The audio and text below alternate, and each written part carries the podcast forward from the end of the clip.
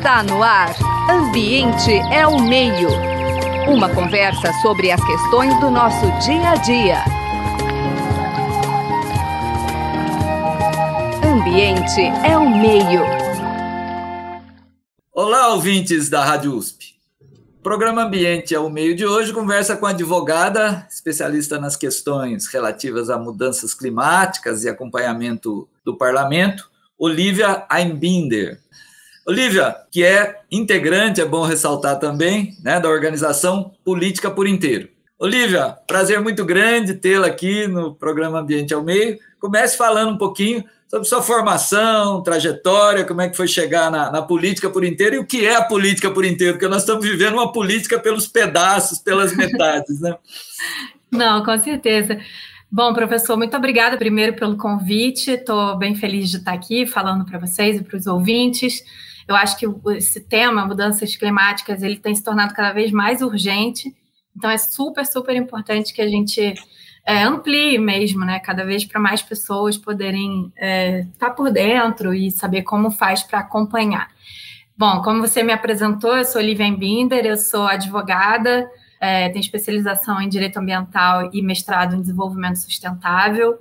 Atualmente trabalho na é, a organização, na verdade, se chama Instituto Talanoa, em que o Política por Inteiro é um dos projetos, mas é quase como se ele tivesse vida própria, porque é um projeto grande, a gente meio que começou por ele, né, ele foi o nosso primeiro, é, o nosso, é nosso carro-chefe hoje da, da organização, e eu, eu, vou contar um pouco dele, assim, mas é, eu acho que é, ao longo da nossa conversa eu vou poder explicar um pouco melhor como é que a gente faz o trabalho de monitoramento.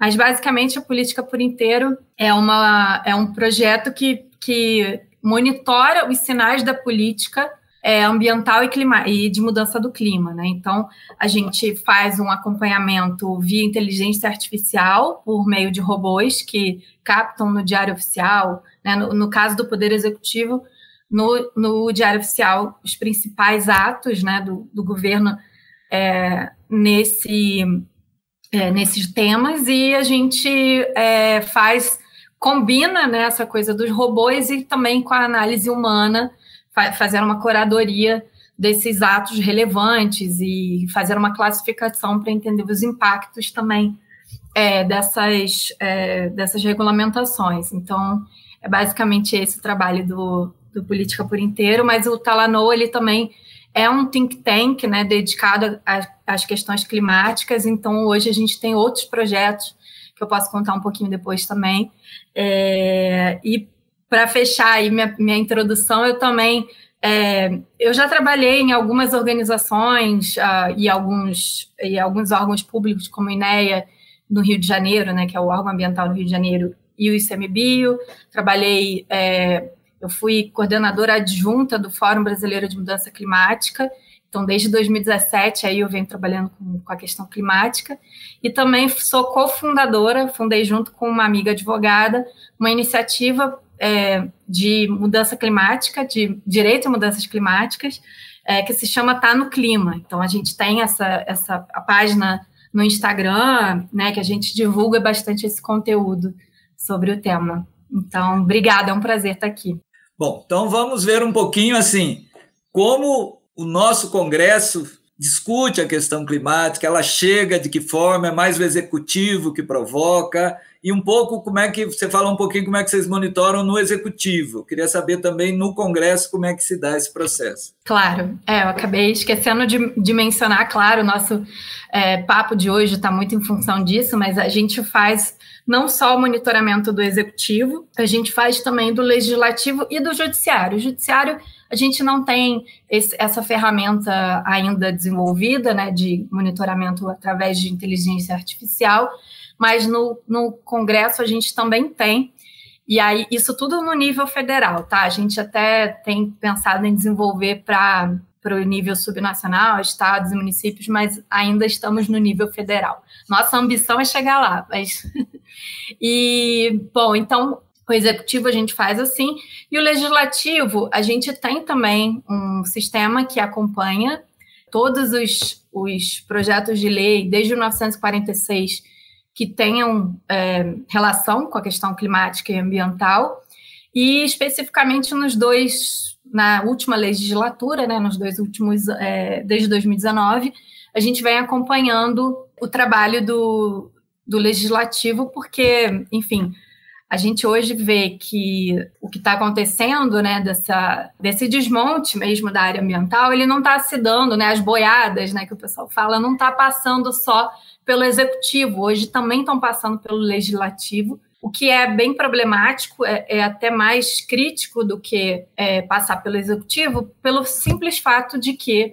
quando o executivo edita uma norma, né, é, por exemplo, um decreto ou um ministério edita uma portaria, ela no, na, na, gestão seguinte ela pode ser revogada com uma canetada mesmo, né? Tipo, revoga-se o, o decreto tal. Agora, quando é, passa pelo processo de pelo processo legislativo na Câmara é um processo mais complexo que demanda de é, demanda quórum né de, de parlamentares demanda interesse político então envolve vários outros outros fatores outros aspectos que são mais complexos depois de serem revertidos. Então a gente também também acompanha o legislativo por isso porque a gente acha que é extremamente importante a gente entender né, e acompanhar o que está acontecendo também lá no, no legislativo. A gente conhece muito a famosa bancada ruralista.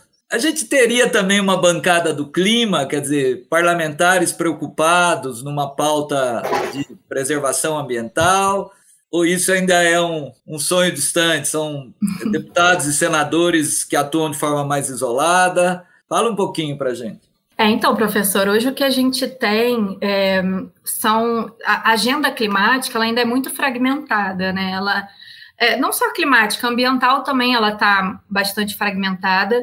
É, a gente tem lá a frente parlamentar ambientalista, né? Então acaba que captura também essa pauta de clima, mas a gente não tem uma bancada ampla, né? De, de clima e seria fundamental que a gente tivesse, justamente pelo que eu falei, né?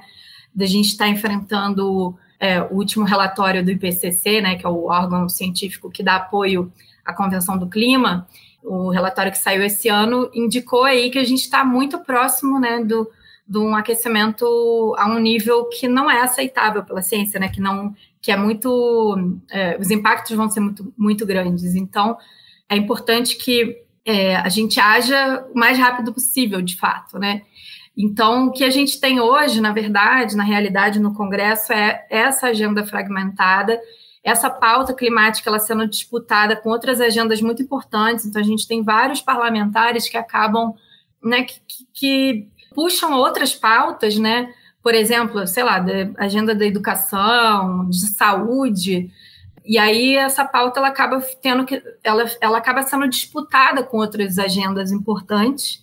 E a gente vê até vários projetos de lei hoje que têm relação com a questão da mudança do clima, mas de forma mais transversal, né? Quer dizer, a gente tem aí alguns projetos de lei sobre governança climática, né, para entender, para melhorar e aprimorar algumas questões específicas da mudança do clima, mas a grande maior parte desses projetos, eles é, têm mais relação com a questão climática. Então, por exemplo, um projeto de lei que, que tem alguma regulamentação e alguma questão que vai ter impacto no desmatamento está diretamente ligado à, à, questão climática, porque, afinal, o Brasil, as nossas grandes, as, a nossa grande parte das nossas emissões elas vêm do desmatamento. Então, acaba que muitas, como eu, como eu disse, está né, tá fragmentado nesses vários projetos relacionados com outras outras agendas, né, como a própria agenda ambiental, que já vem sendo tocada aí durante muito tempo, né, ele é uma agenda que, que tem aí seus parlamentares que se dedicam a ela, mas o interessante, professor, é que nem todos os parlamentares, eles é, são dessa pauta climática, porque, desculpa, da pauta ambiental, porque a pauta climática, ela também abrange, ela abrange tanta coisa, né, ela, por exemplo, abrange energia, então se a gente está falando desse novo lobby aí de energia solar, eólica, não necessariamente essas pessoas que fazem lobby elas são, né, são defensoras do meio ambiente, elas podem ter é, aí é, enxergarem oportunidades, né? Então acho que é um pouco por aí. Então é isso, a gente hoje tem essa essa agenda bem fragmentada e um grande desconhecimento também dos parlamentares sobre esse tema. É, vocês fizeram recentemente, né, quando eu falo vocês, o, projeto Política por Inteiro, né, em parceria com o Observatório do Legislativo Brasileiro, um ranqueamento de parlamentares em relação à, à pauta climática. Você poderia falar um pouquinho sobre esse levantamento, sobre os resultados? É, bom, então, a gente fez esse. Uh, a gente participou como parceiros desse ranking, né, desse é, ranking de parlamentares na, na questão climática. E é, o ALB, né, o Observatório do Legislativo Brasileiro, eles são uma organização dedicada à análise política parlamentar através de ferramentas né, de programação para fazer análise e divulgação de dados desses, desses dados de interesse público. E eles desenvolveram essa metodologia de ranquear os parlamentares de acordo com o posicionamento e a atuação deles no Congresso. Então, eles têm outros rankings, né, como, por exemplo, de educação, de igualdade racial, para entender ali a atuação dos parlamentares dentro desses temas. E aí, no tema de mudança climática, a gente, como a gente tem essa expertise né, no Instituto Talanoa, na Política por Inteiro, a gente, um, a gente ajudou com a análise, principalmente da valência dessa, desses projetos. Então, a gente tinha lá uma lista de projetos que eles iriam rodar né, para fazer essa, esse ranking, e a gente fazia ali uma, uma análise de uh, relevância né, daquele tema, se era tinha um, um, alto, médio ou baixo impacto na questão da mudança climática, e se aquele projeto ele era positivo ou negativo. A partir disso, eles fizeram, rodaram esse, esse, esse ranking, e aí a gente chegou lá naquele resultado bem interessante, tem várias, várias conclusões assim que traz, né? Então, é, eu acho que esse ranking ele é bem interessante, junto com outras, é, outras iniciativas que, que têm acontecido. O ranking é interessante também para a sociedade conseguir entender, tudo bem, não só parabenizar, vamos dizer assim, os, os bons é, parlamentares têm boas práticas na, na, questão de mudança climática, mas a gente também viu ali um grande potencial para identificar quem são os parlamentares que estão ali no meio, né? Que eles não são tão dedicados à pauta ambiental, mas também não estão se opondo à pauta, à pauta ambiental e climática. Então, pode ser legal para a sociedade civil saber com quem quem aproximar para o debate, quem, quem chamar para o diálogo. Então, acho que é bem, bem interessante nesse sentido. É, você estava falando aqui, eu estava pensando, quer dizer, não, não existe uma bancada climática, pró-clima, digamos assim, mas a gente tem uma bancada que acho que podemos dizer anti, né, clima a favor realmente da, das mudanças climáticas no sentido ruim, né?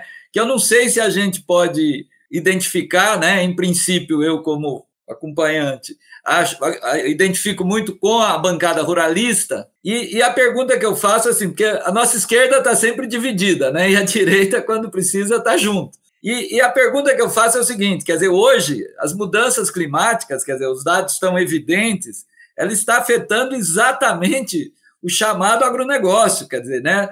As maiores vítimas aqui na região de Ribeirão Preto mesmo, quer dizer, antigamente a gente brigava com as usinas porque elas usavam a queima da palha da cana-de-açúcar. Quer dizer, hoje, na verdade, elas estão sofrendo com as queimadas de matas que acabam queimando áreas de cana, né? totalmente não propícias ainda para colheita. Quer dizer, vocês conseguiram identificar uma espécie de rachadura nessa bancada? Quer dizer, já aparecem deputados históricamente, os senadores, né, congressistas, historicamente vinculados à questão do agronegócio, mas que conseguem ter uma visão em relação ao clima, digamos, minimamente mais progressista, né, com a visão não de curtíssimo prazo, mas de longo prazo? Sim, sem dúvida, professor. É, é, até um movimento curioso, né? Porque a gente vê, por exemplo, parlamentares que tiveram uma, uma grande contribuição para o lobby do agronegócio na, no Congresso, hoje é, preocupados, muito preocupados com, com a, a imagem do Brasil lá fora, principalmente porque aumenta a pressão internacional sobre os nossos produtos do, oriundos né, do, do agronegócio que não estejam ligados, por exemplo, a desmatamento. Então, tem crescido essa pressão internacional por rastreabilidade dessas cadeias produtivas para entender é, ameaça de bloqueio econômico ao Brasil por conta disso. Então, a gente vê que parte do agronegócio já está entendendo, já está querendo né, é, se aproximar mais da pauta mesmo.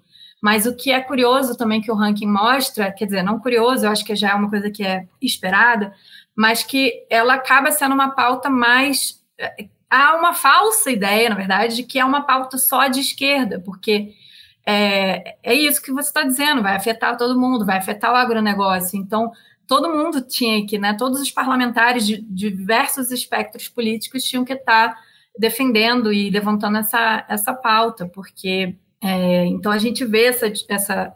Ainda há um desconhecimento, né? Então é, é necessário ter capacitação e ter até incidência política, né, advocacy, para, enfim, não sei se convencer, mas aproximar esses parlamentares da pauta porque, enfim, a gente vê que ainda tem muita ligação com os parlamentares mais de esquerda e é uma atuação já de parlamentares que já atuam na área ambiental, né? Então a gente tem vários deputados e senadores que já têm afeição pela pauta ambiental e estão aí é, levantando a bandeira, né?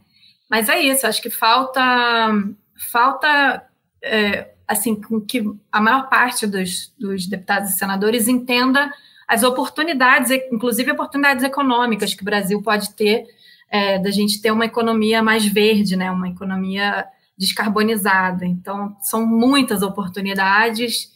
É, então, eu acho que é super interessante que a gente consiga convencê-los mesmo disso, né? É um outro aspecto que eu queria compartilhar com você. Dizer, você falou que o monitoramento mais próximo começou em 2019. E na área da educação, que é a área que eu acompanho mais, quer dizer, a gente tem sentido que com a pandemia, com as atividades remotas, esse processo que você comentou, né, de um parlamento que vota as coisas sem discussão prévia, né, quer dizer, complicou, né, quer dizer, aquela possibilidade que os movimentos sociais tinham de ir para Brasília, né, de fazer suas manifestações. Quer dizer, a impressão, pelo menos que eu tenho, é que tudo isso ficou muito mais complicado, facilitando exatamente aqueles lobbies com interesses muito precisos. Isso aparece também, ou seja, de 2019 comparando com 2020, eventualmente 2021, vocês sentiram alguma mudança no, no sentido de acelerar alguns processos que demandariam maior discussão? Isso apareceu? Então, professor, eu acho que, na verdade, eu não sei identificar qual que é o fator primordial para a gente, para isso ter se dado, né, para que a gente veja aí uma aceleração do, dos retrocessos na, no Congresso, mas eu acho que são, eu, a gente identifica vários, né, não, não só a questão da pandemia, mas, por exemplo, da mudança, né, de presidência, do, da presidência da Câmara e do Senado.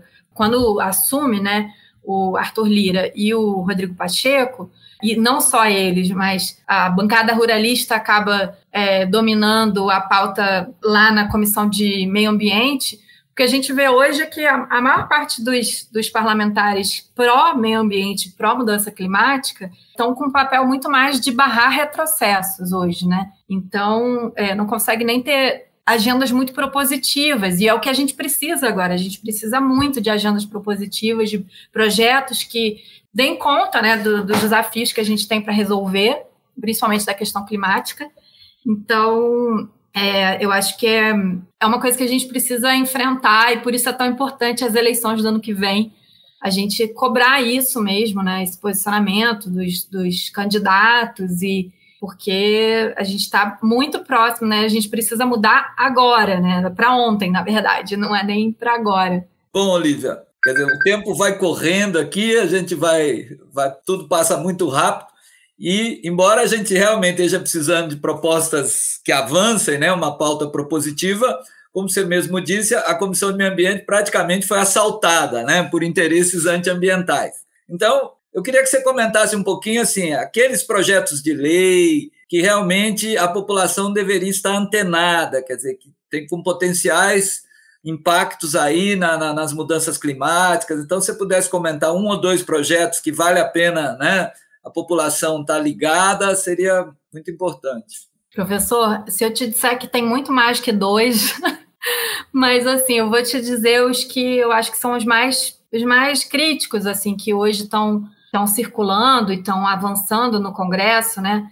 Tem dois projetos que eu acho que são bastante críticos. Um deles é o do licenciamento ambiental, que, embora haja uma assim a, a, sociedade ela, ela quer sim que tenha uma quer dizer não sei não, não sei se dá para falar pela sociedade como um todo mas acho que muitas pessoas esperam sim uma regulamentação por lei do, do licenciamento uma regra geral uma lei geral de licenciamento ambiental e ela pode sim ser feita e, e essa proposta ela tem alguns pontos interessantes mas a maior parte dela é bem preocupante a gente tem várias flexibilizações nesse processo de licenciamento. Né? Para quem não sabe, licenciamento é uma ferramenta de autor, vamos dizer, de autorização de licença mesmo para que uma, uma, uma indústria, uma, uma empresa, uma, uma atividade poluidora possa é, ser instalada e, e, entrar em operação. Então, é bem preocupante esse. Um outro, outros, né, porque tem mais de um projeto de lei em relação a isso, é o da regularização fundiária, que quem vê de fora e não acompanha, não entende o, o, a questão, ela pode até ser convencido pelo discurso dos, dos parlamentares que querem aprovação do PL, porque dizem: ah, tem muitas pessoas que precisam que as terras sejam regularizadas e não sei o quê. Só que, assim, o que essa lei, o que esse projeto de lei, na verdade, propõe ele vai acabar estimulando a grilagem de terras, né, que é, na verdade, um roubo de terras, então ela estimula ainda mais a, a grilagem de terras, que é um grande problema no, nosso no Brasil de, relacionado ao desmatamento. Então, o que dizem vários especialistas é que a gente não precisa desses, dessa, desses projetos de lei, que a gente já tem leis que existem e que basta serem implementadas, né? Então, leis e políticas é importante. É, e aí tem vários outros, né? Por, por exemplo, tem vários tramitando sobre redução de áreas protegidas, né? Tem unidades de conservação, tem vários para alterar as regras de unidade de conservação, ser mais flexível para áreas de preservação permanente, áreas de proteção permanente e, e reserva legal. Então, assim, é, é, importante estar atento a vários, assim, mas esses eu acho que são no momentos mais críticos. E, e hoje, né, atua... bom, estamos falando aqui em outubro ainda, final de outubro, mas está tramitando um projeto que poderia ser um projeto propositivo bom para a questão climática, mas e ele fala de, de questão climática, eu, eu acho que também é importante pontuar que a gente está aí à beira da COP 26, né, que é a Conferência das Partes para o Clima, e, e muitos parlamentares querem fazer alguma coisa para mostrar que estão fazendo. Então, esse, esse PL né, da, é, que modifica, que atualiza a Política Nacional de Mudança Climática, ele, na verdade, é bem crítico e bem, bem. Foi um projeto ruim mesmo. Então, não foi boa a aprovação dele. A gente está tentando, de alguma maneira, junto com outras organizações, tentando fazer alguma coisa para que ele não, é, enfim, que os estragos sejam men menores. Do e que... já foi aprovado nas se duas Se eu não me engano, casas? ele está. É, se eu não me, porque isso aconteceu ontem, se eu não me engano, ele foi aprovado. Não, acho que ele só foi aprovado no Senado, se eu não me engano. Eu não sei se ele já passou pra, pela Câmara ou se ele ainda vai voltar. Enfim, eu peço perdão, mas é, vou conferir depois até Acender atualizo você né? para é, atualizo aqui para você atualizar os ouvintes também sobre como é que Isso. ficou esse projeto. Como o programa vai estar no podcast, depois a gente vai pedir para você deixar também os contatos, né? E tá acho que tem um tempinho ainda que tem preocupado muito a gente também é a questão indígena, né? A questão das terras indígenas, quer dizer, uma política que no limite quase chega ao genocídio, assim. Também tem vale, tem algum projeto, alguma coisa que você acha que vale a pena comentar? Bem lembrado, professor. Dentro é dessas vários outros projetos aí críticos que estão tramitando.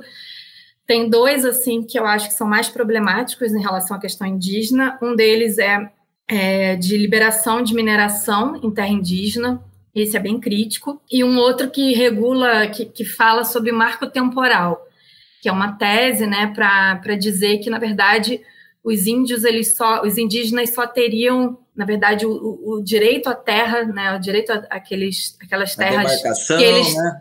a demarcação e tal, só poderia valer a partir de 1988, que foi a promulgação da Constituição. É uma tese absurda, porque afinal, né, eles estiveram aqui desde sempre, eles que tradicionalmente ocupavam os territórios brasileiros, então também é bem crítico, bem e, e tem influência muito também na questão ambiental e climática, porque os povos indígenas e comunidades tradicionais são os grandes defensores da floresta, né? Então, é super importante que eles estejam com seus, seus territórios conservados e, e com seus direitos também, né? É, garantidos. É, você que está em Belo Horizonte, eu estou aqui em Ribeirão Preto, né, capital do agronegócio, é importante saber que se ainda tem chuva no Sudeste, a gente deve muito aos índios da Amazônia, né, porque é de lá que vem a nossa chuva e quem tem protegido a Amazônia são os povos indígenas. Olivia, infelizmente, como eu disse, o tempo aqui é rápido. Então, eu queria agradecer muito a tua participação, agradecer a, a, a, equipe de produção, né? A Suiane Azenha, que ajuda na produção, o Gabriel Soares, que cuida dos trabalhos técnicos, e deixo esse minuto final aí para você deixar contatos, né? E a sua mensagem para os ouvintes. Obrigada mais uma vez pelo convite, professor. Foi um prazer estar aqui e falar sobre esse tema que eu também gosto muito. Eu deixo os nossos contatos para é, o pessoal que quiser assinar. A gente tem a, a, Política por Inteiro, como eu disse, que é o projeto do, do Instituto Talanoa. A gente está com um Twitter ativo, com todos os, os, os principais alertas né, de, de boiadas, vamos dizer assim, de, de grandes projetos é, perdão, de grandes é, políticas que estão sendo, sendo aprovadas, sendo passadas. É, a gente tem uma, uma, newsletter semanal, então a gente envia aí o nosso como é que foi a semana, né? Quais foram os destaques e o que passou na semana. E a gente também tem um, um balanço mensal, não só com a análise de, da conjuntura do mês, como também de tendências. Então, quem quiser, busca lá o site politicaporinteiro.org e eu queria também deixar aqui o, o, o contato do, do Instituto Talanoa, né? Temos um site e a gente lançou bem, tem menos de uma semana, a gente lançou um trabalho muito bacana também com várias organizações, mas incluindo é, o, o, Centro Clima da COP UFRJ, é, Instituto Clima e Sociedade, vários parceiros, é, que evidenciou, e eu acho que isso também só, só para fechar aqui, mas para dizer que até um bom ponto para trazer esses parlamentares para perto, que a gente, com esse trabalho, evidenciou que não é necessário escolher entre desenvolvimento e descarbonização. Então, é possível, sim, a gente promover uma transição para o Brasil baixo carbono, Brasil zero carbono líquido, sem comprometer a nossa economia. Pelo contrário, né, tem muitas oportunidades. Então, é um trabalho também que, que a gente está para lançar na COP, né? A gente quer que as pessoas acessem esse documento e está no site www.clima2030.com.br. Então, para quem também tiver interesse, só checar lá.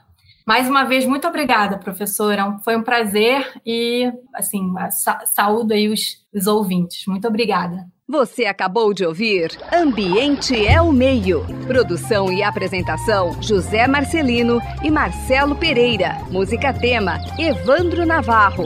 Sonoplastia: Mário Valdo Avelino. Ouça também este e outros programas em www.ribeirão.usp.br.